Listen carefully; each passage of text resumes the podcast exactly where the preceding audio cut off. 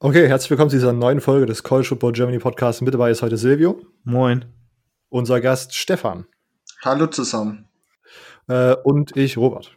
Ja, wir äh, starten nochmal einen neuen Anlaufblick durch die Fanbrille, nachdem wir mit den ganzen Conference-Analysen durch sind. Heute haben wir Stefan Reichel zu Gast, ähm, ein äh, passionierter Georgia-Fan. Und da wir gerade ja so über die im SEC-Thema mal drin waren, passt uns das gerade ganz gut rein, um da nochmal vertieft äh, in die äh, SEC East sozusagen rein zu, reinzugehen.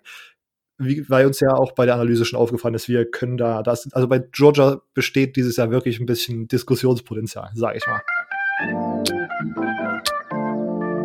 Hey, ihr hört den College Football Germany Podcast mit Silvio, Immo und Robert. Und jetzt viel Spaß bei dieser Episode.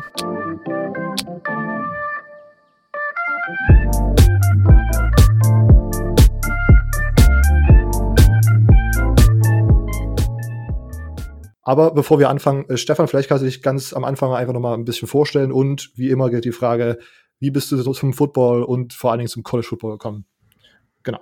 Ja, gerne. Also ich bin Stefan, ähm, bin 20 Jahre alt, ähm, bin auch Student, schreibe wie ihr zwei auch bei The Crunch Time, nebenbei noch über die NHL vor allem und bin in, zum Football gekommen. Das ist eigentlich eine längere Geschichte. Ich war im Schüleraustausch in Amerika mhm. und hatte davor eigentlich gar keine Verbindung zum Football so und ja, war dann bei meiner Tauschfamilie und dann hieß es halt um 12 Uhr mittags antreten, weil jetzt wird halt Georgia geschaut, weil ich, ähm, ja, Decatur, das ist eine, ja, sag ich mal, eine Kleinstadt kurz vor Atlanta, eben da zur Schule gegangen bin und ja, so bin ich eigentlich in das ganze Thema dann reingekommen, hab dann ja knapp zwei, drei Jahre eigentlich gar nichts mehr Football, Football technisch zu tun gehabt, bis ich dann eigentlich mal so den ESPN-Player gefunden habe und dann ist das eigentlich alles bei mir so richtig losgegangen wenn du sozusagen den ersten Kontakt hattest auf diesem äh, Schüleraustausch damals, bist du dann sozusagen auch tatsächlich direkt in das College Football Thema reingeworfen worden oder hat man da dann auch ich glaube du bist ja auch Atlanta Falcons Fan wie ist das wie ist das gerade so gewichtet? Also ähm, ich bin tatsächlich also oder besser gesagt die Tauschfamilie wo ich war da war, waren die Falcons und die NHL gar kein Thema. Hm. äh, die NFL nicht die NHL und ähm, war halt wirklich, bin sofort in dieses College Football Thema reingekommen, war dann auch mal am Campus von Georgia Tech und habe mir auch mal ein Spiel von Tech gegen Virginia Tech angeschaut. Ich meine, klar, Instate Rival ist jetzt nicht immer ganz so cool, aber ähm, war trotzdem eigentlich schön anzuschauen. Und ähm, ja, so bin ich dann das Ganze eigentlich reingeworfen worden. Das waren tatsächlich auch, sage ich mal, noch ganz coole Zeiten bei Georgia. Mit ähm, Todd Gurley hat da noch gespielt, Aaron Murray hat da noch gespielt. Also ist ja jetzt ja, knapp sieben Jahre her, 2013 war das bei mir. Und ja, genau, und dann bin ich eigentlich so in das Thema reingekommen und dann habe ich mich halt, ja, wo die ganze Run-NFL-Zeit so losgegangen ist, 2015, 2016 auch ein NFL-Team suchen müssen.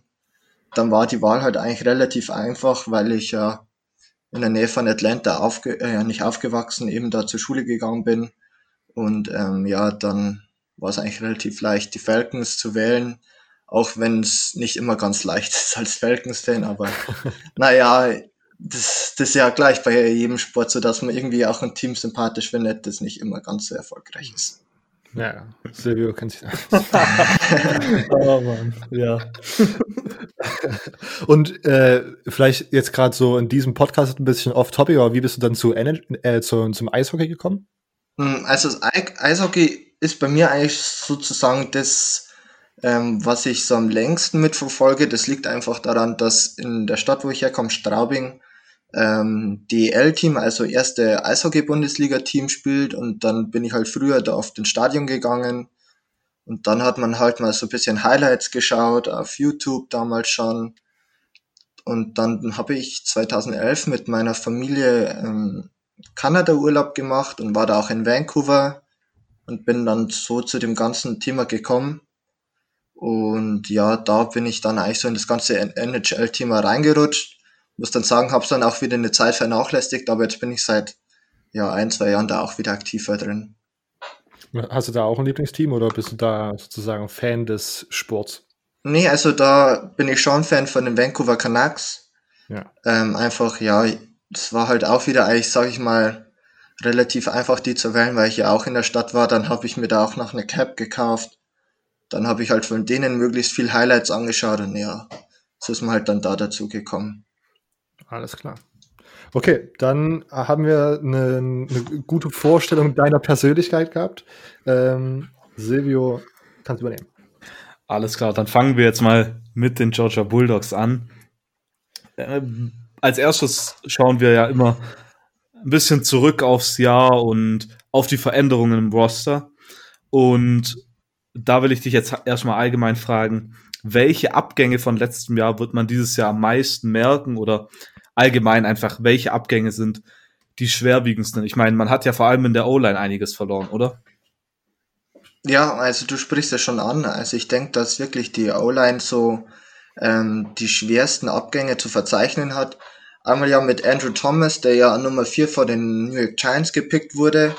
Dann an Nummer 29, glaube ich, haben die Tennessee Titans sich dann den zweiten Tackle der Georgia Bulldogs noch geholt mit Isaiah Wilson. In der Runde 4 haben sich ähm, die Miami Dolphins auch noch von uns einen O-Liner geholt. Und ähm, Caden Mays, ein ehemaliger Five-Star Recruit, ist eigentlich ziemlich überraschend ja zu Tennessee transferred. Ähm, und so steht man jetzt eigentlich damit da, dass wirklich ja eigentlich nur noch der Center ähm, ja letztes Jahr auch schon Starter war. Und sonst muss halt eigentlich die komplette O-Line sozusagen erneuert werden. Und ja, das ist halt nicht ganz so leicht. Man hat zwar da eigentlich schon, sage ich mal, immer sehr gut, sehr gute Recruits bekommen. Zum Beispiel wird da jetzt in Jamari Salia übernehmen. Der war auch ein Five-Star Recruit, war sogar Top 10 gerankt 2017. Also da habe ich jetzt nicht so die große Sorge, dass das vom Talent her nicht reicht. Aber ich glaube, das ist ein Thema, was wir heute Abend noch öfters ansprechen werden, dass halt einfach ja heuer ohne Springtraining und ja neuer Offensive Coordinator einfach da vielleicht die Praxis so ein bisschen fehlt und man das eigentlich auch merken könnte dann ja so, sag ich mal, unter der Saison. Mhm. Ähm, um vielleicht gerade daran anschließen zu können, äh, die Recruiting Class war im letzten Jahr ähm, atemberaubend. Ich glaube, wenn man äh, an Nummer 1 wenn man an Nummer 1 im, im 24-7 Sports Ranking ist, im Team-Ranking, dann, äh, ja, dann kann das eigentlich nur, nur gut gewesen sein. Ähm, insgesamt vier Five Stars, 15 Four Stars. Ähm, ja, sind atemberaubende Werte, wenn ich das mal so sagen kann. Ich meine, als Michigan State-Fan würde ich davon träumen, nur einen von den Leuten haben zu können. Könnte vielleicht auf, gerade in der O-Line, einer von den Recruits äh, da direkt zum Einsatz kommen und allgemein, welche Recruits denkst du, äh, werden gleich einen relativ großen Impact haben können. Also ich kann mir echt gut vorstellen, dass in der O-Line Broderick Jones zum, Beis äh, zum Beispiel ja viel Playing Time bekommen wird. Ähm, einfach auf 24-7 Sports war der, der Number ja, 11 gerankte Spieler overall, ähm, Nummer 2 Tackle der ganzen Klasse. Also ich denke mal, dass der da wirklich gute Chancen hat. Sonst ähm, habe ich dann auch noch einen Donald Washington aufgeschrieben. Über den habt ihr ja auch schon ein bisschen geredet, über dieses, ja sage ich einfach mal, äh, riesige Stück an Thailand, der ja fast zwei ähm, zwei Meter drei groß ist. Ähm, und einfach, ja, bei den Bulldogs so ein bisschen auf Thailand, ja, die Death fällt. Da hat man noch einen John Fitzpatrick, aber sonst ist dahinter wirklich nichts. Also man hat einen Transfer noch bekommen von Florida State, mir ist jetzt leider tatsächlich der Name entfallen. Aber da ist halt wirklich sonst nicht mehr so viel, ja, sag ich mal, Substanz da. Und das sind wirklich so Spieler, wo ich mir wirklich gut vorstellen könnte, dass die sofort spielen werden und auch sofort, ja, Verantwortung übernehmen werden. Ähm, Kelly Ringo könnte man vielleicht noch einwerfen, den Cornerback, ähm, Nummer 4 Overall Spieler der letzten Klasse. Aber ich glaube, dass einfach, ja, die Cornerback-Situation bei Georgia ziemlich, ziemlich gut ist und der wahrscheinlich vielleicht sogar redshirten wird. Mhm. Okay, gut. Ich, ich will noch mal kurz auf eine andere Sache zurückkommen. Und zwar hast du ja. gerade vorhin ähm, in der O-Line ähm, gesagt, dass man Kate Mays verloren hat. Ich, ich ähm, kann mich noch daran erinnern, dass wir, als wir über die ähm, Georgia Bulldogs letztens mal im SEC ähm, Review geredet haben, Review, Preview, wie auch immer, ähm, ja. und uns war nicht so richtig, wir waren uns nicht so mehr so richtig, warum der getransfert ist. Ob es da irgendwelche, ich glaube, Robert, du meintest, dass es da irgendwelche äh, Mobbing-Probleme gab oder so.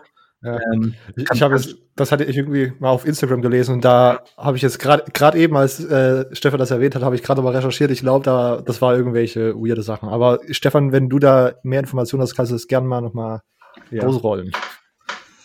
Also ich habe auch was dazu gelesen. Das ist, war wirklich für, sage ich mal, alle ziemlich große Überraschung. Sugar Bowl hat er noch mit den anderen Spielern gefeiert.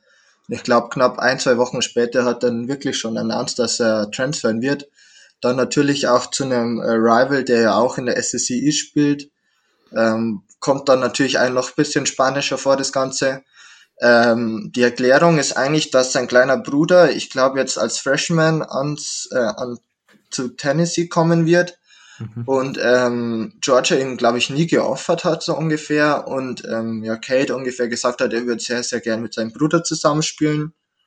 Das war sozusagen ja der offizielle Grund, was jetzt so intern direkt war, weiß ich jetzt auch nicht. Und ähm, ich glaube, er hat sogar sein Waiver bekommen, also dass er tatsächlich diese Saison wieder spielen darf und nicht ein Jahr aussetzen muss. Und die Begründung dahinter ist, dass ähm, sein Vater auf einem Rec Recruiting-Event ähm, bei Georgia sich in einem Klappstuhl den Finger eingezwickt hat und dieser Finger amputiert werden musste.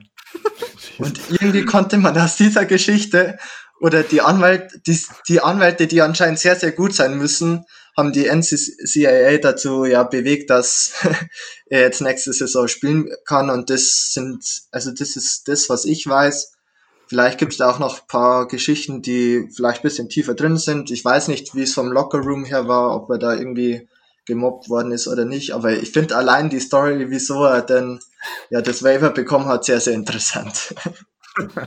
Sag mal, die äh, NCAA komplett, also diese Way, ich würde ich würd gerne mal einmal in den Raum reingehen, wo die diese. Entscheidung treffen, wen sie den Waiver geben und wen nicht. Ich glaube, die würfeln da immer, die würfeln immer aus. Ich glaube es auch, also äh, ja, Roulette oder was auch immer und dann ja. schwarz, äh, ja, rot, nein. Also man versteht es, glaube ich, in 80% der Fälle nicht, wieso es so ist. Ja, vor allem, wenn man deshalb ja. Ähm, vor allem dann, wenn wir auch mal. Oh. ich bin komplett ins Wort gefallen, sorry. Nee, gar kein, äh, gar kein Stress. Also ich glaube, wir gehen ja auf ähm, die Quarterback-Situation auch noch ein. Vielleicht kommt da ja auch noch äh, äh, eine Überraschung zustande, obwohl ich mir nicht vorstellen kann. In Sachen Transfer die, die, die Quarterback-Sache wäre jetzt nämlich gerade die nächste Sache, auf die ich ankommen wird. Und zwar auch in ja. der, dadurch, dass dieses SEC-Thema jetzt bei uns gerade so omnipräsent ist. Ähm, mhm. wir in der, als wir über Georgia geredet haben, habe ich nämlich die Frage auch gestellt. Ähm, und zwar über Jamie Newman. Äh, und zwar war ich am Anfang, als dieser Transfer bekannt gegeben wurde, so auch so auf diesem Hype-Train drauf, der dann auf einmal kam, weil wenn man was irgendwie von Jamie Newman gehört hat, dann war es schon immer positiv, würde ich jetzt mal so behaupten. Ja. Ähm, aber dieser, es war dann auf einmal, man hat den in Top 5 Quarterback-Rankings für den Draft gesehen, manchmal sogar in den Top 3. Ja. Bei den Heisman-Odds ist er immer unter den besten. Ähm, aber mittlerweile wird einfach doch immer mehr so, ich sag jetzt mal, geredpillt und sagen, ja, Jamie Newman eigentlich halt nichts so Besonderes. Ähm, deshalb vielleicht deine Meinung dazu, vielleicht am besten ohne Fanbrille. auch auch wenn es heißt, Blick durch die Fanbrille. Also ich versuche es so neutral wie möglich zu gestalten. Also ich habe mich wirklich sehr, sehr gefreut, als er dann gekommen ist, weil ich denke, dass er schon ein Upgrade über Jack Fromm sein wird Einfach weil er ja die Playmaker-Ability meiner Meinung nach bei ihm mehr vorhanden ist. Ich meine, er ist ein Dual-Threat, also kann laufen und werfen. Jack Froms Mobility war jetzt eher nicht so vorhanden. Aber wie er eigentlich schon richtig sagt, ich glaube, der wird tatsächlich ein bisschen overhyped. Also den auf eine Stufe mit einem Trevor Lawrence, mit einem Justin Fields zu stellen, wäre auf meiner, äh, wäre meiner Meinung nach absolut ähm, das falsche Zeichen. Ähm, Klar, man muss auch bedenken, dass er bei Wake Forest natürlich nicht den absolut tollen Supporting Cast gehabt hat. Das wird sich bei Georgia natürlich ändern. Aber allgemein denke ich, dass er ein guter Quarterback ist. Aber jetzt für mich ist er auch nicht in den Top 10 drin.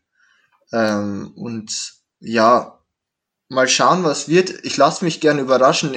Ich denke, dass wir auch alle vor einem Jahr behauptet hätten, Joe Burrow, okay, ja, ist Durchschnitt, vielleicht obere Durchschnitt, aber am Ende reicht's halt dann doch nicht dafür, um andere Kollegen, sage ich mal, zu übertreffen.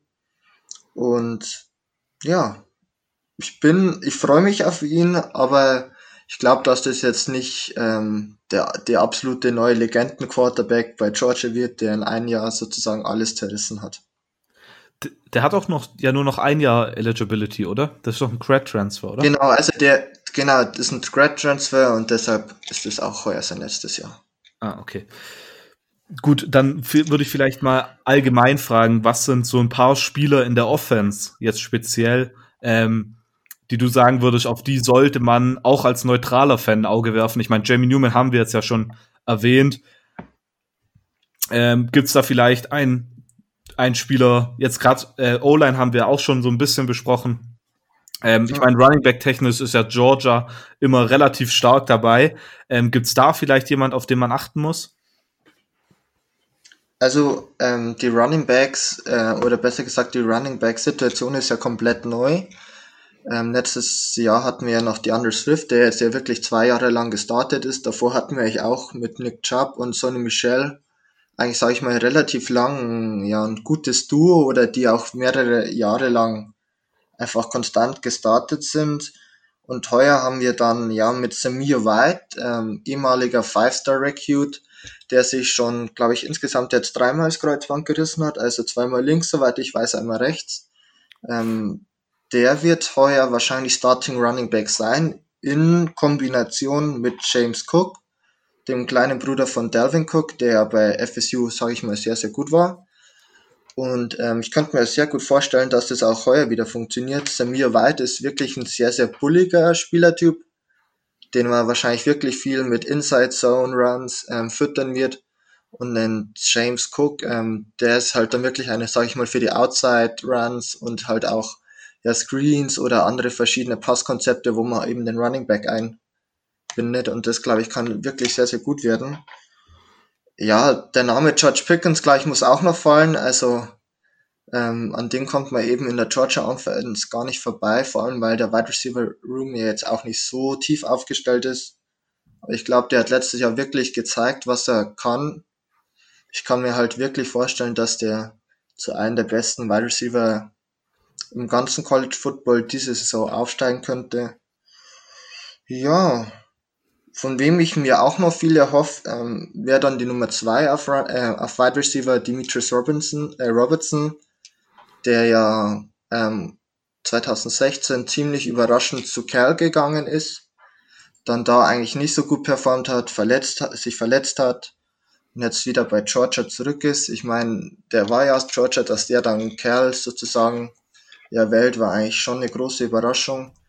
Der sollte meiner Meinung nach heuer endlich mal zeigen können, was er eigentlich drauf hat und dass er eigentlich das Talent besitzt, um, besitzt, um auch ja wirklich ein guter, guter Wide Receiver zu sein. Okay, alles klar. Dann würde ich gern einmal dein ganzes Urteil im kommenden Jahr, also so als Prognose fürs kommende Jahr für die Offense hören. Glaubst du, dass es im kommenden Jahr posit äh, positiver sein kann oder ob es sich eher negativ, ähm, ja, eher negativ verändert. Ich meine, du hast erwähnt, dass du eher glaubst, dass Jamie Newman sogar ein bisschen so ein Upgrade zu ähm, ja. From sein kann. Ich meine, man kriegt ja auch einen neuen Offensive Coordinator. Ich glaube, wir werden nachher noch mal auf den zu sprechen kommen. Genau. Aber allgemein, was erwartest du dir im kommenden Jahr von der Offense? Also, ich meine, viel schlechter wie letztes Jahr kann es halt für so ein sonst so gutes oder auch so gut recruitetes Programm nicht werden in der Offense. Und ich kann mir halt wirklich gut vorstellen, dass das nächste Saison besser aussieht. Ähm, Fragezeichen dahinter ist, man hatte halt kein Spring Training unter einem neuen Offensive Coordinator mit einem neuen ähm, Quarterback, der starten wird, ist das natürlich auch nicht ganz so einfach dann. Aber ich sehe da wirklich positiv in die Zukunft und kann mir vorstellen, dass das heuer auch wirklich ähm, gut Spaß machen wird, Georgia auch offensiv anzuschauen.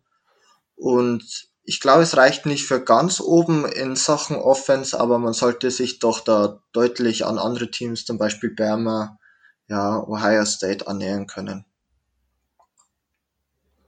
Das sind doch dann mal recht äh, hochgesteckte Ziele, sag ich mal. okay, ähm, wir sind mit der Offense äh, so weit durch. Jetzt kommen wir mal zur Defense zu sprechen. Georgia ja bekannt für einen, also ist bekannt als Team mit einer standesgemäß sehr, sehr guten Defense. Was sind dieses Jahr die Spieler, die man da beachten sollte? Also für mich ähm, sozusagen der größte Breakout-Kandidat ist tatsächlich Nolan Smith, der ähm, 2000 oder der First Overall ähm, Recruit 2019 per 24-7 Sports war. Der hat zwar letztes Jahr schon relativ gut gespielt, glaube ich, sollte aber heuer in seinem Sophomore Year dann doch noch mal ein bisschen aufdrehen können einfach. Vor allem hat er halt auch einen wirklich guten, ja, anderen Linebacker auf seiner Seite, Aziz Ochulari. Also die beiden auf Outside äh, Linebacker zum Pass Rush sollten dann wirklich sehr, sehr gut gleich funktionieren. Die kann ich mir sozusagen eigentlich ja gut vorstellen, dass die wirklich heuer ähm, nochmal einen Schritt nach vorne gehen und da wirklich auch mal, sage ich mal, Führungs ähm, ja, Arbeit leisten können in der Defense. Und wenn man halt bei uns nie vergessen darf, ist meiner Meinung nach einfach Free Safety Richard LeCount. Ähm, der hat jetzt wirklich auch die letzten Jahre schon sehr, sehr gut gespielt an der Seite von Jaya Reed, der heuer in die NFL gegangen ist. Ich kann mir auch gut vorstellen, dass der jetzt ähm, diese Saison als sozusagen Senior nochmal wirklich sein Draftstock nach oben bringen kann. Okay. Ähm, wenn du die, die Defense dieses Jahr anschaust, wie ja. siehst du sie da im Vergleich zur SEC East, zur ganzen SEC und auch wieder vielleicht im nationalen Vergleich? Also, das, ähm, es ist halt einfach so, dass wir auf der Defense kaum, sage ich mal, Abgänge hatten die wir wirklich nicht kompensieren können, wie es halt in der Offense mit der O-Line ist. Und damit könnte ich mir halt wirklich vorstellen, dass die ja, Defense in der SEC East wirklich auf jeden Fall Florida-Niveau hat. Und ja, in der ganzen SEC, ja, würde ich sagen, knapp unter Bama. Und ja, wenn man Bama die Defense sich anschaut, dann muss man dann natürlich immer von einer der Top-Defenses im ganzen College Football reden. Und da würde ich jetzt die Georgia Defense auch ja schon Top 10 auf jeden ja. Fall, sage ich mal, einstufen. Vielleicht bisschen hochgegriffen, aber ich sehe halt einfach das Talent. Ich sehe jetzt auch, dass halt die Production letztes Jahr wirklich, wirklich gut war, vor allem im Running Game. Man hat ähm, die ganze Saison lang keinen ähm, Rushing Touchdown von einem Running Back zugelassen. Also das spricht auch schon für die D-Line und auch ja, für den Linebacking Core, der da einfach vorhanden ist. Und ja, ich meine, auf Corner und Safety sind wir halt auch sehr, sehr tief aufgestellt einfach. Ähm, wenn wir halt schon einen ja, Five-Star Cornerback eher redshirten können, weil er einfach wahrscheinlich sonst nicht die Playing Time bei uns bekommen wird diese Saison, dann ist es gleich schon ein ganz gutes Zeichen allgemein. Ähm, ich will es ja auch nochmal äh, noch ansprechen. Ich glaube, wir haben es schon mal erwähnt, dass wir äh, mit Stoll über Wisconsin gesprochen haben. Da habe ich das als Vergleich gebracht, weil ich finde, Georgia's Defense, ich finde Top 10 eine sogar recht realistische Einschätzung. Ich hätte sonst sogar vielleicht Richtung Top 5 tendiert, weil ich einfach diese ganze defensive Einheit, die da Georgia zusammenbastelt, jedes Jahr einfach unglaublich gut finde und auch in Jahren, wo man nicht vor der Saison reingeht und sagt, oh, das ist jetzt absolutes First Round, also das ist ein äh, sicherer Top, was weiß ich, Pick im NFL-Draft, wie wenn man zum Beispiel in den Jahren, wo man die Andre Baker da hat oder so einen äh, Cornerback, der sozusagen schon vor der Saison einen richtig krassen Hype hatte. Ja. Äh, ich finde, das ist dieses Jahr zumindest nicht so, aber nee. man weiß, dass, dass diese Unit einfach so viel Talent hat, so gut gecoacht ist. Und was ich auch immer super erstaunlich finde, letztes Jahr, ich glaube, sie haben jetzt nicht wirklich in den ganzen statistischen Kategorien wie Ahnung, Tags und Interception haben sie nicht wirklich die SEC angeführt, aber die haben einfach super effizient als Defensive Unit äh, gespielt und wenn man sozusagen permanent äh, Three and Outs produziert, dann muss man nicht irgendwie die 20 Yard Sex machen, sondern es reicht halt einfach, wenn man, wie gesagt, keinen Running Touchdown zulässt und einfach alles als Team ein stemmt, was die Offense da anmacht, das finde ich immer, das finde ich immer sehr erstaunlich und sehr beneidenswert, was die, die Georgia Defense an, angeht.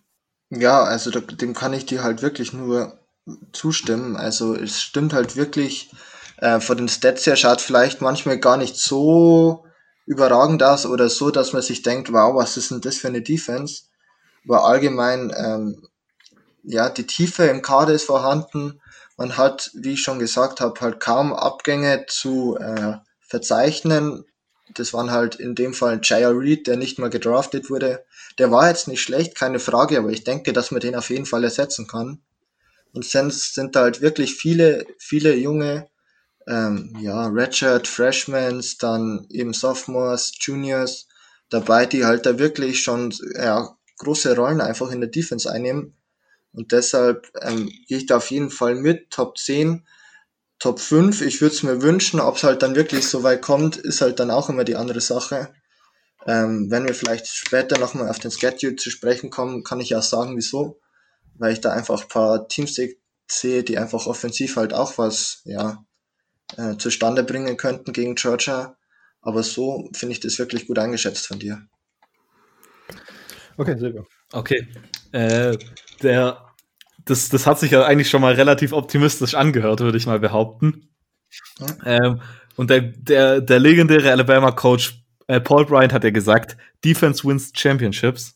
Von daher, mit einer sehr, sehr guten Defense, wie sich das anhört, ich meine, Top 10 bis Top 5 ähm, ist sehr gut, das kann, glaube keiner abschreiten.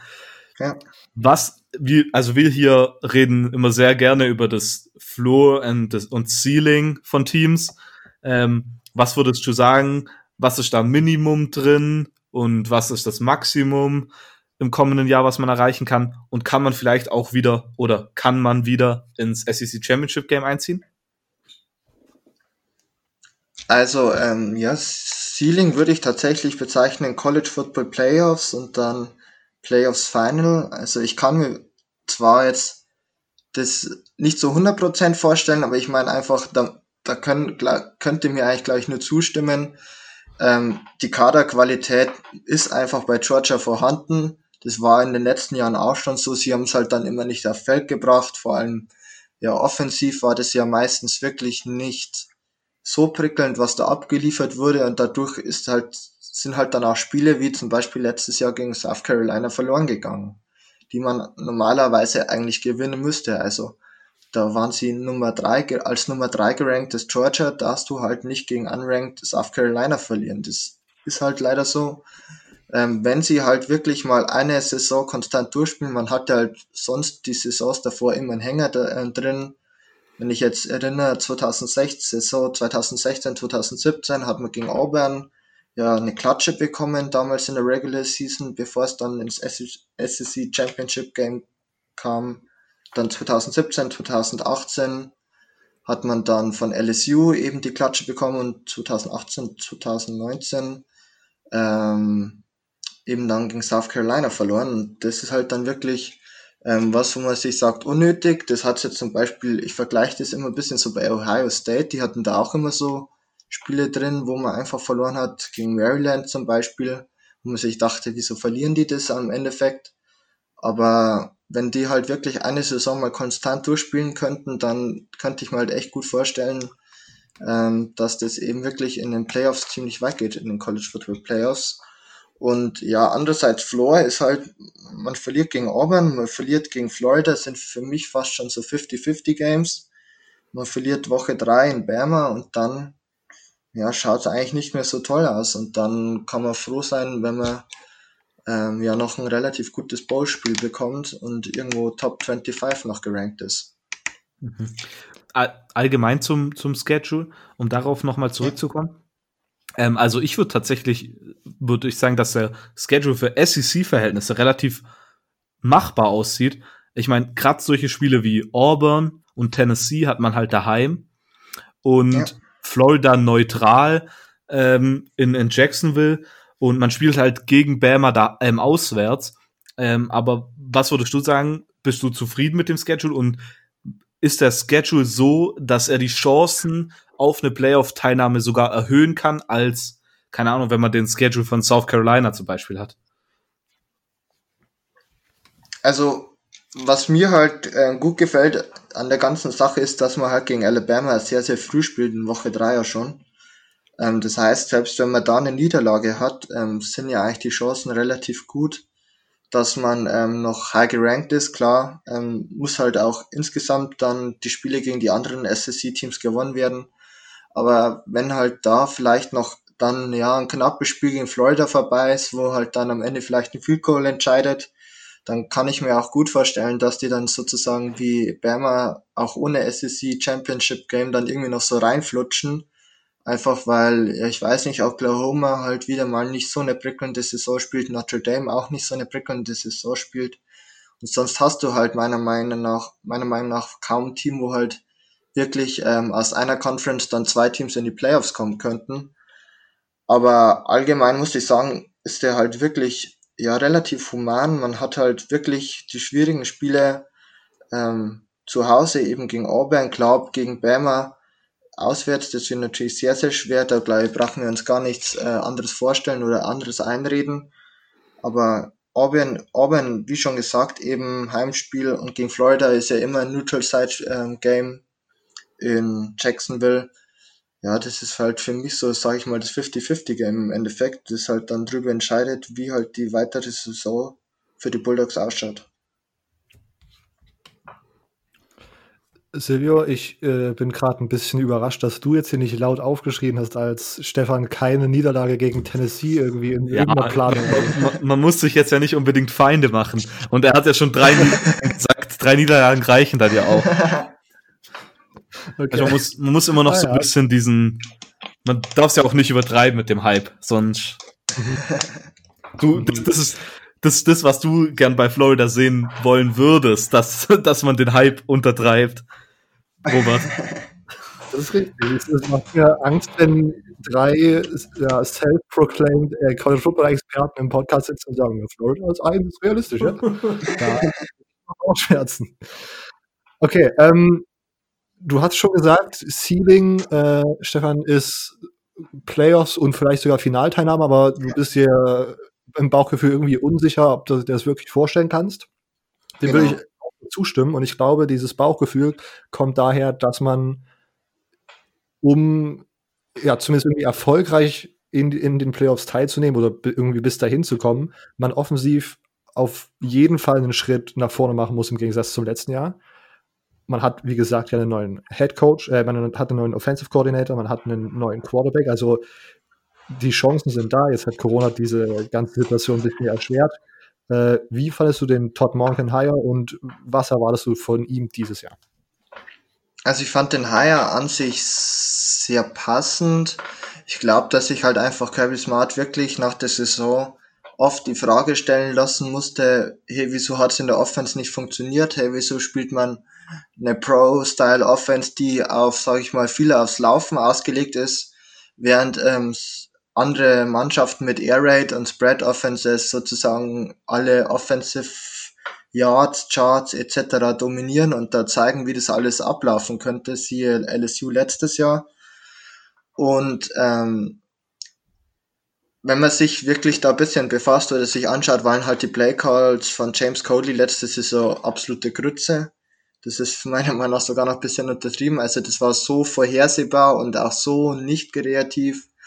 Auch die Stärken der einzelnen Spieler wurden halt kaum durch irgendwie Offensive Schemes ausgespielt. Und somit bin ich dann doch recht froh gewesen, dass er Richtung Texas A&M gegangen ist und wir halt Todd Monken geholt haben der ja, sag ich mal, schon ja, eine recht ordentliche Vita vorzuweisen hat, war ja bei Southern Miss zwei Jahre oder drei Jahre sogar Head Coach, davor bei Oklahoma State Offensive Coordinator, dann drei Jahre Offensive Coordinator bei den Tampa Bay Bucks in der äh, NFL und letzte Saison dann unter Freddie Kitchens bei den Cleveland Browns auch nochmal noch mal Offensive Coordinator. Also der hat wirklich einiges an Erfahrung vorzuweisen. Und ich meine, ähm, er hat ja auch mit ähm, den Tampa Bay Buccaneers 2018 ähm, ja die beste Passing Offense der ganzen Liga gehabt unter James Winston. Sagt mit James Winston vielleicht auch schon was aus. ähm, und allgemein war er jetzt ja auch bei Southern Miss und Oklahoma State wirklich ein guter Offensive Coordinator und auch von Play Calls her nicht schlecht. Ähm, Nick Mullins war ja zum Beispiel bei Southern Miss ja sein Quarterback, der hat sich da wirklich nicht schlecht geschlagen. Und somit bin ich eigentlich ziemlich froh. Also, wie ich halt schon mal so ein bisschen angeteasert habe, kann ich mir halt vorstellen, dass das ganze Potenzial diese Saison von der Offense noch nicht erreicht werden kann, weil halt Todd äh, Monken einfach wirklich schon sehr, sehr pass-heavy spielt und ich halt nicht weiß, ob äh, Jem Newman dem Ganzen so gewachsen ist. Ich glaube, dass halt dann noch ein JT Daniels, der wahrscheinlich dann Saison 2021 ähm, starten wird, sollte alles, sage ich mal, normal verlaufen, dann doch noch mal ein bisschen besser in die Offense rein, reinpassen, weil er für mich einfach deutlich der bessere Passer ist. Und dann glaube ich, ist das wirklich ähm, eine Offense, die sehr, sehr gefährlich werden kann. Und ähm, ja, also ich glaube, der muss man jetzt wirklich ein bisschen Zeit lassen, die James Coley eben nicht hatte. Aber im Endeffekt kann es halt wirklich nur ein Upgrade sein über die letzten Saisons, die wir halt mit der Offense der Bulldogs hatten. Okay. Ähm, kurze äh, Frage aus dem Left Field, einfach kurze, ein bisschen random. Wenn 2021 JT Daniels übernimmt, ja. ähm, in guter alter Georgia-Manier müsste es dann ja einen Quarterback geben, der zu Ohio, State transfert und dort äh, irgendwie jedes Jahr als einer der besten Quarterbacks gilt. Wer würde das sein? Welcher Kandidat? Wen hast du da schon ausgewählt? Also so ähm, rein intu intuitiv wäre das dann äh, Dwayne Memphis, heißt der gute Kerl, der ist jetzt Sophomore. Ähm, war tatsächlich sogar mal eine Zeit lang bei Ohio State committed, ist aber dann gleich kurz vorm National Signing Day geflippt oh. zu Georgia. Also ich meinte, History oh. würde ja schon mal passen. Ja. Ähm, und ich kann mir halt vorstellen, dass der bei Georgia einfach, ja, sag ich mal, nicht mehr allzu viel Playing Time bekommt. Ich meine, wir werden ja mit hoher Wahrscheinlichkeit nächstes Jahr noch einen Freshman in ähm, Brock Vandergriff haben, der auch ein Five-Star Recruit ist. Ähm, der wohnt zehn Minuten von Athens entfernt, also ich kann mir kaum vorstellen, dass der jetzt nochmal flippt, nachdem er ja von Oklahoma zu Georgia gegangen ist, oder committed ist, besser gesagt. Und man hat halt auch noch einen Carson Beck, der heuer Freshman ist, also ist, sage ich mal, der QB-Room insgesamt bei den Georgia Bulldogs wirklich, ja, da, da besteht halt fast schon wieder ein Luxusproblem insofern. Und da könnte ich mir gut vorstellen, dass eben ein Dwan Memphis dann vielleicht transfert. Ob es dann zu Ohio State ist, keine Ahnung, aber ich meine, es wird natürlich aufgrund der History sehr gut passen. Ja, und wenn Justin Fields halt dann weggegangen ist und das alles nicht funktioniert, ist es ja alles, ne? also von dieser Antwort kann man sich schon als Ohio State drauf freuen, dass man auf jeden Fall da ja. im, einen Raum hat, wo man an zugreifen darf irgendwann mal demnächst, weil genau. viel auf, auf der Bank oben sitzt. Okay. Ja. Ähm, andere, anderer Coachingwechsel, den ich gerne noch ansprechen würde wollen, weil ich mich da wirklich deine Meinung interessiert. Ähm, man hat den O-Line-Coach Sam Pittman an Arkansas verloren. Der hat jetzt genau. bei Arkansas der ist jetzt so der Head Coach geworden. Ähm, Normalerweise ist vielleicht, wenn man einfach einen ja, 0815 Position Coach, sage ich mal, verliert, äh, das jetzt, sage ich mal, kein großes Thema, aber Sam Pittman galt ja trotzdem schon als einer der besten O-Line-Coaches in der Nation, hat da ja in Georgia auch regelmäßig, also äh, haben wir auch schon besprochen, einfach jedes Jahr sehr, sehr gute O-Line-Recruits reingebracht ja. und hat halt auch die letzten Jahre super krasse O-Lines gestellt. Was denkst du, wie schwer wird das wiegen und ja, denkst du, dass der Ersatz, den man da jetzt gefunden hat, ähm, ein adäquater Ersatz ist? Also ich glaube, der Verlust wiegt schon sehr, sehr ähm, schwer, weil wir halt einfach, wie du schon gesagt hast, der hat halt extrem gut ähm, recruited für uns in der O-Line. Also was wir da halt immer wieder rangezogen haben, das ist halt wirklich, ja sage ich mal, fast schon lächerlich. Also das waren ja dann in einer Klasse manchmal mehrere Five Stars einfach. Mhm. Jetzt nicht nur In-State, äh, In-State Recruit, sondern ja, und Xavier Truss fällt mir zum Beispiel ein von Rhode Island geholt oder auch ein Isaiah Wilson, der heuer in der ersten Runde gedraftet wurde.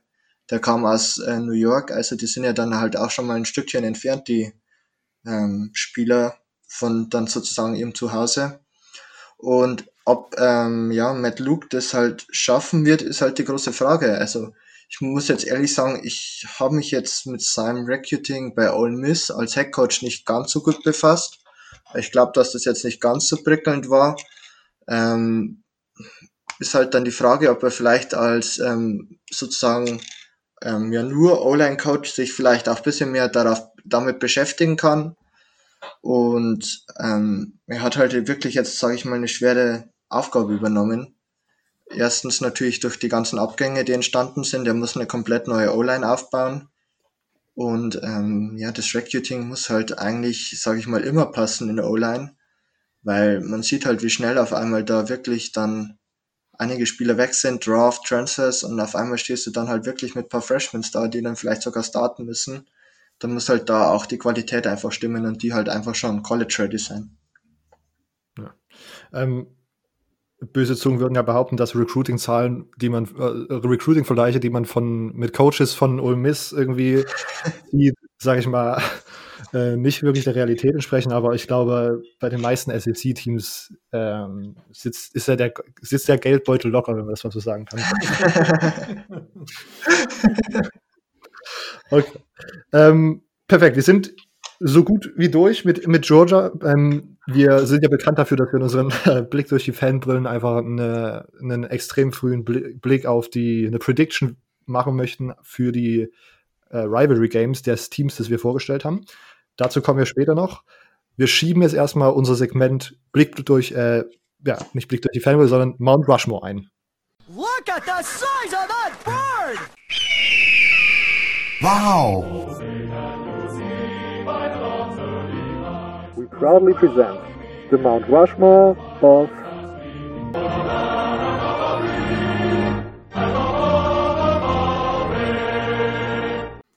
Okay, dieses Mal geht es um äh, Eissorten. Wir sind im Sommer, die Temperaturen, ja, ich glaube, überall in Deutschland klettern so langsam Richtung 30 Grad. Wir haben euch auf Instagram gefragt, was für Mount Rushmore-Ideen äh, Ideas habt ihr. Es kamen diverse absurde Sachen rein. Ähm, und ich bin mir relativ sicher, dass wir auch in Zukunft nicht auf die besten Cricket-Teams eingehen werden. aber, aber Eissorten hat mir tatsächlich ganz gut gefallen und ich glaube, das passt auch gerade in den, äh, ja, ins Klima, sage ich mal. Ähm, um nochmal das zu spezifizieren, wir Eissorten kann vielleicht mit dem Begriff so ein bisschen zur Verwirrung führen. Wir sprechen jetzt nicht über irgendwie abgepacktes Eis, irgendwie so, so Wassereiszeug, irgendwie Magnum Kaktus, was gibt's, äh, diese Sorten, sondern wir sprechen von feinstem Gelato. äh, und sprechen da über die besten Eisgeschmackssorten, um das mal so zu sagen. Okay. Ähm, ich würde sagen, Stefan, du bist der Gast, du darfst gerne mit deinem äh, ersten anfangen und wir machen dann einen Snake Draft. Mit Doppeltnennung trotzdem. Also, mein absoluter Favorite ist ja tatsächlich Zitrone. Ich weiß nicht, wie. Oh, okay. Ja. Aber ich ja. finde also ich bin allgemein eher so der Fruchteistyp. Liegt ja. vielleicht auch daran, dass ich ein bisschen laktoseintolerant bin. Also kann das natürlich mit Milcheis ein bisschen schlecht ausgehen bei mir. Aber trotzdem esse ich eigentlich seit mehreren Jahren fast nur noch Zitrone. Ich finde es einfach sau erfrischend im Sommer mhm. und ja, schmeckt halt einfach lecker. Okay, also Zitrone, da muss ich auch absolut zustimmen, hast mir jetzt direkt auch eins geklaut. ähm, aber ich habe noch, ich werde da nochmal aufrücken und ja, ich muss ganz ehrlich sagen, man muss immer so einen guten Misch äh, zwischen Milch und Frucht finden. Manchmal ist auch einfach nicht so der Milchtag. Aber ich möchte gerne mal kurz wissen, was ist ein bisschen laktoseintolerant? Also ein bisschen heißt, ich, es kommt auf den Tag drauf an tatsächlich. Ah, okay. Also ich kann an einem Tag einen Liter Milch trinken und ich bin danach fit? absolut fit und an einem anderen Tag kann ich mich dann ins Bett verabschieden und sagen, hey, heute ist vorbei. Äh, Stefan wird ausgeschaltet. ähm, mit, mit mir wird halt nichts mehr. Also das ist wirklich ta von Tag zu Tag bei mir abhängig. Ja. Und deshalb sage ich da immer so ein bisschen, weil ich versuche, dass ich den Milch, also laktosehaltigen Milchprodukten aus dem Weg gehe aber manchmal gehe ich auch gerne das Risiko ein und da komme ich halt dann nachher auch auf noch eine Eissorte, für die ich dann absolut mein, sage ich mal, das Risiko eingehen würde. okay. Wenn, wenn, wenn eine schwierige Klausur an der Uni bevorsteht, dann kann man das Risiko mal eingehen. Ja. genau. Okay, Silvio, dein erster Pick. Mein erster Pick, dann nehme ich, räume ich den auch gleich weg. Da habe ich natürlich auch die Zitrone. Ähm, ich glaube, ja. es gibt nichts Besseres. Also Eis an einem richtig heißen Tag ist sehr, sehr nice. Aber dann Zitrone ist noch mal die Spitze vom Eisberg. Also das ist einfach abgefahren, ja. Am besten noch so Zitrone mit Limette, irgendwie so gemischt so ein bisschen. Boah. Oh ja. Oh. In, in meiner Heimatstadt gab es Mojito-Eis. Das war dann einfach, das war ja. einfach das war aber komplett mindblown. Ja. okay, soll ich ähm, dann jetzt gleich auf Snake Draft den nächsten machen? Warte, warte ich mach zwei, dann so. bist du wieder dran. Okay, ich dachte, ich dachte, du hattest Was? auch Zitrone gesagt, deshalb, sorry. Achso, nee, ich habe meinen äh, jetzt substituiert. Okay. Wenn man das sagt im Business. Ja. okay. Ähm, ich gehe mit Stracciatella und mhm. Erdbeer. Okay. Okay. Auch nicht schlecht. Ähm, auch nicht schlecht. Stra Stracciatella, vielleicht das beste, die, das beste Milcheis, muss man ganz ehrlich sagen. Ähm, und Erdbeer, wenn man auf das, auf das, äh, sage ich mal, ultimative Trio Schoko, Vanille und Erdbeer schaut, ist Erdbeer davon der klare Favorit. Ja. Äh, um das mal klarzustellen. Ähm, was, was, mir da gerade einfällt, äh, wie viel Kugeln geht der normalerweise? Mindestens hm. zwei Open End. Ja, auf ja. jeden Fall, sonst lohnt es sich nicht. ja. Also, ich würde sagen, also drei sind immer ganz gut. Dann ja. noch ein Portionchen Sahne drauf, sage ich mal so.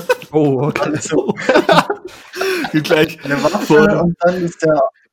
Und dann, also ich bin ja, wenn ich so Eis bestellen, dann bin ich eher so tatsächlich der Bechertyp. Ich glaube, das ist auch eine oh, ganz okay. wichtige Frage. Waffel oder Becher?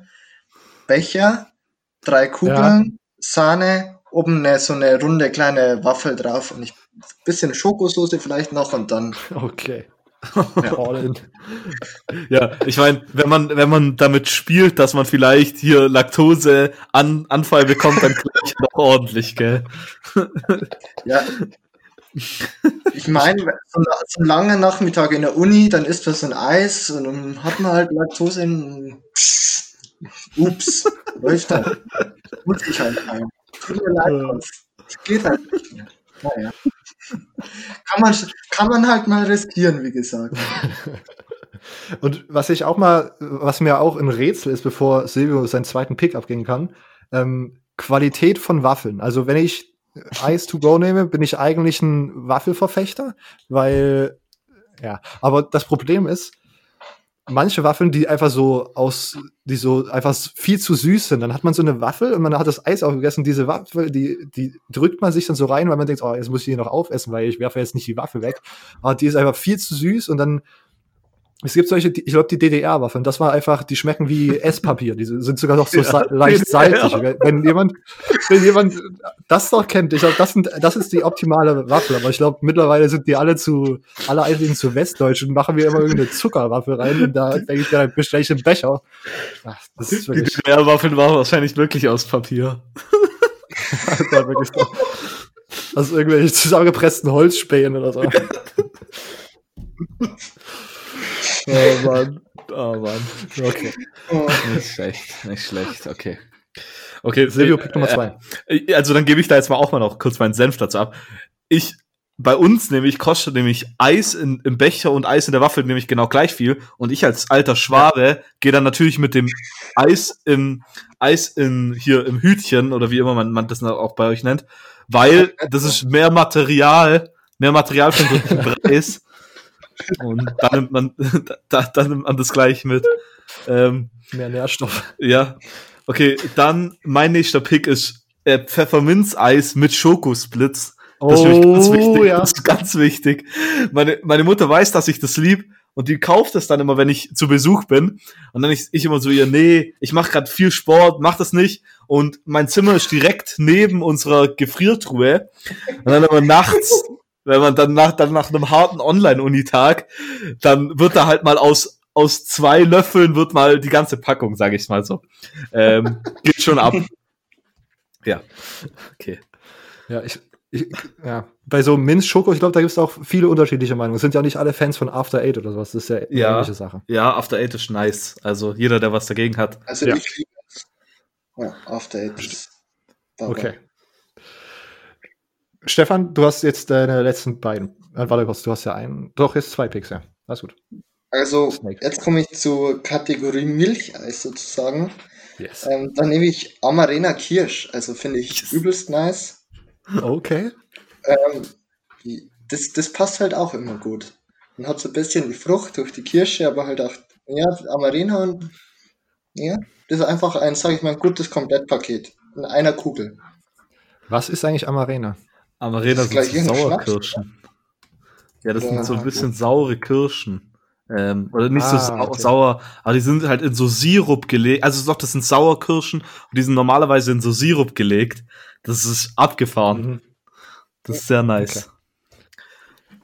Das kann, macht man über, also bei uns hier macht man das über fast alles drüber. Also über alles, ah, ja. was man finden kann, haut man das drauf.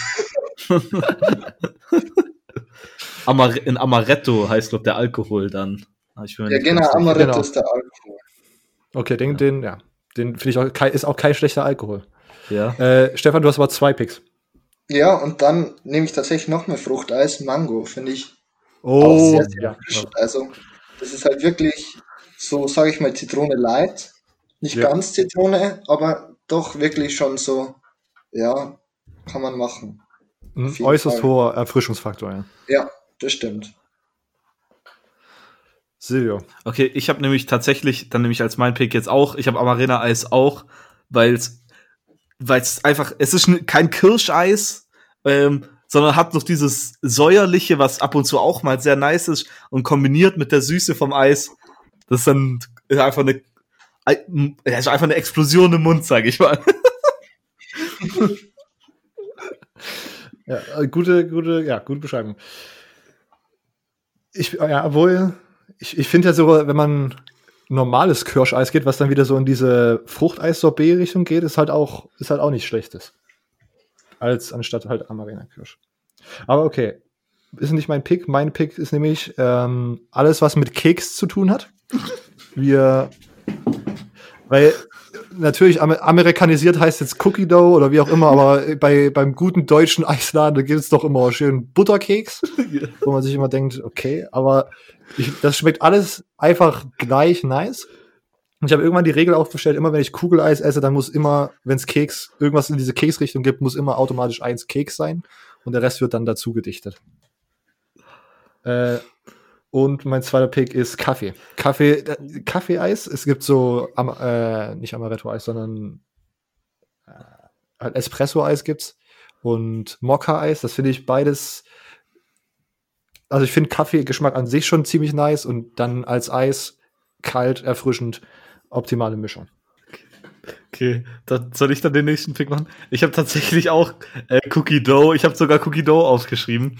Ich sag's dir über diese ja. Keks-Dinger, die da drin sind, diese, dieser Teig, einfach so ja. Riesenstücke sind. Das gibt's nichts Besseres. Ich könnte die pur essen. Die, ja. Das ist, ist sehr nice.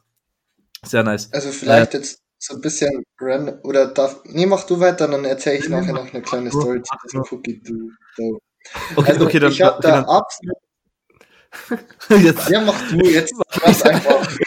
ich, ich wollte ich wollt nur kurz anmerken, das gibt's nämlich ab und zu auch mit so Karamellstücken. Das, das schmeckt auch nice. Das ist ja so eine äh, Variante davon. Jo. Okay. The flow is you. The, the floor is yours, man. Also ich habe da irgendwie so random auf YouTube mal ein Video vorgeschlagen bekommen. Fragt mich bitte nicht wieso. Wie eine aus so einem Ben Jerry's Cookie Dough einfach diese Teigstückchen raustut und die backt.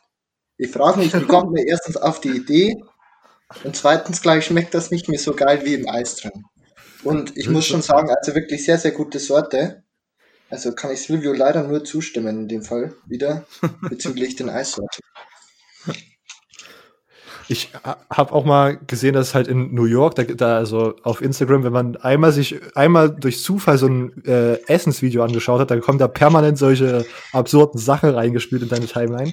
Mhm. Und natürlich gibt's auch einfach in, äh, in New York irgendwo so einen Laden, wo es einfach Cookie Dough, einfach diesen rohen Teig in so einem Bottich gibt und dann wird er mit so einem Eiskugelmacher sozusagen durchgegangen und du kriegst einfach eine komplette Kugel einfach nur mit Keksteig was ich absurd ja. finde und äh, eine Sache, die man eigentlich mal ausprobieren müsste. Das wird auf die New York-Liste geschrieben, falls ich da mal hinkomme. Ja. Sind in so einem Cookie-Teig Eier drin? Weil wenn nicht, wollte ich gerade sagen, Alter, die Salmonellen, die du danach hast. Ja. Ich, ja, ich weiß halt nicht, weil die Sache ist die, ich hätte da jetzt auch so erstmal gesagt, okay, meine, die Eltern haben immer gesagt, man darf den Teig nicht roh essen, bla bla bla, aber Mhm. auf der anderen Seite, wenn das von Ki- Kind auf dir eingebläut wird, dann hat doch hat das noch nie jemand probiert, so. Ja. Vielleicht ist es gar nicht so schlimm. Also ich habe gerade Also- nachgeschaut, keine Eier. Oh, okay. Also auf, auf der Wikipedia-Seite von Chocolate Chip Cookie Dough Ice Cream steht, because of the health risks of eating raw cookie dough, the dough used in cookie dough ice cream is pasteurized and heat treated. For this reason, the dough is not suitable for baking. Ah, Ich weiß nicht. aber- okay. okay. Ich bin jetzt mit unserem Snake Craft komplett durch, äh, durcheinander gekommen. Silvio, hast du jetzt noch eins? Ich, ich habe noch einen auf jeden Fall, ja. Und Stefan hat noch auch noch Ich bin eins. so, oder? Ich habe schon drei. Aber wir brauchen vier. Ah, dann nehme ich noch eins, kein Stress. Okay, vier, dann habe ich auch alle. Also haben wir jetzt alle alle? Habe ich das richtig verstanden? Also Ja. ich habe alle. Okay. Okay. Habt ihr, habt ihr Notable Mentions? Ähm, Haben wir auch so Draft-Busts, dann würde ich so sagen, so Schlumpfeis oder ich weiß nicht, wie bei Oh, euch das heißt. ah, Das ist ungefähr Ja. das widerlichste, was ich jemals in meinem Leben gegessen habe Eis. Kaugummi. Ich meine, also- das ist Ja, ja, das ist Das ist blau da- einfach. das ist einfach für Kinder gemacht, die denken, oh ja, blau. Und dann schmeckt's halt auch einfach wie Blau. Farbe. Ich habe Ja, mal, Dra- ich, ich, will meine Eissorte erwähnen, die ich letztens mal in einem Video gesehen habe, warum auch immer. Ja, und zwar das Video, über was ging das? Irgendwas übers Studium war's. Und die hat irgendwie so einen, im, im Auto sowas erzählt. Ist jetzt auch egal. Auf jeden Fall hat die ein Eis gegessen und das war Knoblaucheis. Oh, fuck off. Oh, puh. Also das kann ich mir bei Alter. besten Willen nicht vorstellen, wie das schmeckt. Boah. Das ist ekelhaft. Was ich, was ich ganz gut fand, aber was es bei mir knapp nicht gemacht hat, ich finde Pistazie eigentlich ganz nice. Ich war da lange Oh, ja. abgeschreckt, weil das einfach grün ist und aus keinem Grund so wirklich. Und ich finde, es schmeckt auch nicht so wirklich nach Pistazie, wie wenn man die so snackt, sondern es schmeckt so eher so ein bisschen wie Marzipan, finde ich meistens. Ja, aber Pistazien sind ja ganz grün, also. Ja, aber das ist immer so offensiv grün. Ach so, Pistazien sind im auch halt. ja. ja. Und äh, Karamelleis mit so echten Karamellwürfeln drin. Mhm. Ja, Mann. Nicht schlecht. Das ist sehr nice. Jetzt habe ich Bock auf Eis. Ja. Okay, ähm, da, damit äh, haben wir auch den Mount Rushmore der Eissorten. Ich glaube, da soll es relativ wenig Diskussion geben, wenn es ihr Diskussionsbedarf habt zu Eissorten. ich glaube, da sind wir alle zu offen. Wir, äh, unsere Twitter-Handle äh, Stefan Reichel 1, irgendwie so. Yes, genau. Stefan Reichel 1. Oder Silvio auch für Ja? ähm, Georgia äh, Bulldogs, Recruiting News, paar Einschätzungen German Dogs. Bin ich auch unterwegs. Okay. Also Eis an Stefan Reichel 1 und alles, was mit College Football zu tun hat, an Bulldogs. Genau. Okay, äh, Silvio, Silvio, MGN und äh, CFB Rob. Bevor wir jetzt die ganze Episode aber abrappen, noch einmal ganz kurz zurück on topic. Wir machen wieder einen 180. Ähm, was ist dein Tipp, Stefan, für äh, The Largest Outdoor Cocktail Party, äh, das Georgia-Spiel gegen Florida in Orlando dieses Jahr? Hau raus. Also, wir verlängern auf jeden Fall die Win-Streak. Es werden vier Wins in Folge sein. Mhm. Ähm, es wird aber sehr, sehr eng. Also, ich kann mir vorstellen, so ein höchstens ein Touchdown-Unterschied, wenn auch nur ein Field Goal. Also, vielleicht so realistisches Ergebnis 35, 31, 28, 21, sowas. Ich meine, die Spiele waren die letzten Jahre, also die letzten zwei Jahre schon immer relativ eng. Das Jahr davor, ich glaube, darüber sprechen wir lieber nicht, Robert. Aber ähm, insgesamt gleich wird es wirklich sehr, sehr eng. Und ich hoffe einfach, dass wir es halt nochmal gewinnen, weil die, die Siege gegen die Rivalen sind halt wirklich immer die schönsten. Mhm. ich habe jetzt 35, 31 aufgeschrieben. Wir müssen hier etwas genau sein, weil es geht um einen goldenen Cowboy-Hut. Okay, 35, 31, ja. Okay. Für Georgia. Alles klar. Äh, Silvio. Äh, ja, ich bin jetzt ja dank dir auch so ein bisschen auf dem Florida-Hype-Train drauf, Robert. Ja. Ähm, von daher muss ich ja fast mit Florida gehen, sonst bringt das ein bisschen meine Predictions durcheinander. Ja, Silvio, du weißt, du weißt es auch. Wir brauchen ein genaues Ergebnis und nicht irgendwas rausgeredet. So. Wir, wir gehen ja mal mit. Oh, ähm, äh, 27, 24. Okay. Äh, und ich gehe mit 28, 24. Okay. Ja. Äh, für Florida. Äh, Stefan, ich weiß nicht, ich, ich wäre sogar bereit, so eine kleine, ich weiß nicht, äh, wir haben letztes Jahr eine Wette zwischen äh, Silvio und Immo gehabt, wo am Ende beide irgendwie singen mussten. Ähm, Stefan, wärst du zufällig bereit, so eine kleine, eine kleine Gesangswette zu machen? Also gerne. Also Fight Song dann oder? Genau, Fight Song. Fight Song. Genau. Ja, Du, du, singst für Florida, äh, wenn Georgia verliert und ich sehe für Georgia, wenn Florida verliert. Hier sehr, sehr gerne. Ja, perfekt. Da haben wir das festgehalten. Äh, ich bin mir zu, äh, sage ich mal, 80 Prozent sicher, dass wir das vergessen haben, bis das Spiel kommt. Deswegen mache ich jetzt die Hörer dafür verantwortlich, uns zu dran, äh, dran zu erinnern, dass wir da was am Laufen haben. Die sind sozusagen die äh, Wettgläubiger, äh, Wettbegünstiger. Die müssen das, haben das gesehen, dass sie die Wette abgeschlossen haben. Genau. Okay, ähm, Stefan, du hast es jetzt schon einmal kurz angeteasert. Einfach nochmal, wenn man jetzt nach dieser Episode sagt, das ist offensichtlich jemand, der sich gut mit Eissorten, aber auch College Football auskennt. Äh, wo kann ich ihm folgen? Also am schlafsten ist wirklich auf Twitter, da haue ich am meisten dazu raus. Ähm, bin immer so ein bisschen unterschiedlich aktiv, kommt immer, sag ich mal, auch ein bisschen so auf die Lust und Laune bei mir drauf an, aber da gerne wirklich auf Twitter unter Stefan Reichel 1 oder German Dogs. Ich poste eigentlich auf beiden Seiten was zum College Football. Bei den German Dogs ist es halt bisschen auf Georgia Bulldogs spezifischer ausgerichtet. Und ähm, ja, einfach auch, glaube ich, gerne uns allen bei The Crunchtime folgen auf thecrunchtime.de. Kann ich mir auch gut vorstellen, dass ich da vielleicht noch eine kleine Preview zu den Georgia Bulldogs schreibe oder vielleicht eine kleine SEC-Preview, wie auch immer. Aber ich glaube, da findet man auf jeden Fall auch noch von uns einiges zum College Football. Sehr gut, sehr gut. Nochmal schön den Plug reingeschoben, ohne dass wir, ohne dass wir jetzt immer offiziell fragen mussten. Aber und natürlich, wer sich für zusätzlich noch irgendwie zur NHL oder so interessiert, äh, Stefan, unser NHL-Mann und The Crunch kann man ja so oder so mal folgen. Äh, Auf jeden Fall. Okay, ähm, dann vielen Dank, Stefan, dass du da warst. Ich bin mir relativ sicher, dass, na, du musst ja sowieso nochmal zurückkommen, weil ja. du wahrscheinlich singen musst, sag ich mal.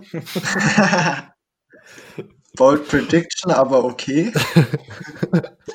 ja.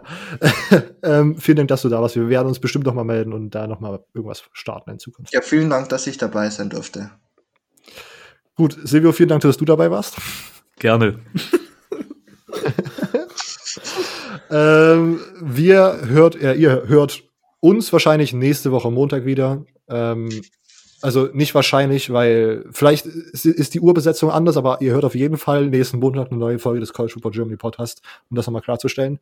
Ähm, wie immer könnt ihr uns auf CFB Germany Podcast äh, auf Instagram und at CFB Germany Pod auf Twitter folgen. Ähm, das sind so die beiden Kanäle, wo ihr die aktuellen News zum Podcast bekommt. Da findet ihr auch in den Beschreibungen unseren äh, sehr umständlich geschriebene URL cfpgermanypodcast.home.blog, falls ihr uns unterstützen könnt äh, oder wollt. Schaut da vorbei auf unserer Website, da stehen alle Infos, iTunes-Rezensionen, die uns weiterhelfen, äh, monetäre Unterstützung, die uns weiterhelfen, äh, Pipapo, Mund-zu-Mund-Propaganda. Ihr, ihr kennt den Drill, einfach dort vorbeischauen. Äh, und sonst, ihr, wie gesagt, seht nächste Woche Montag wieder etwas in eurem Podcast-Feed. Hoffentlich wieder mit einem so tollen Gast wie Stefan. Ähm, vielen Dank, dass ihr zugehört habt. Bis nächste Woche. Ciao.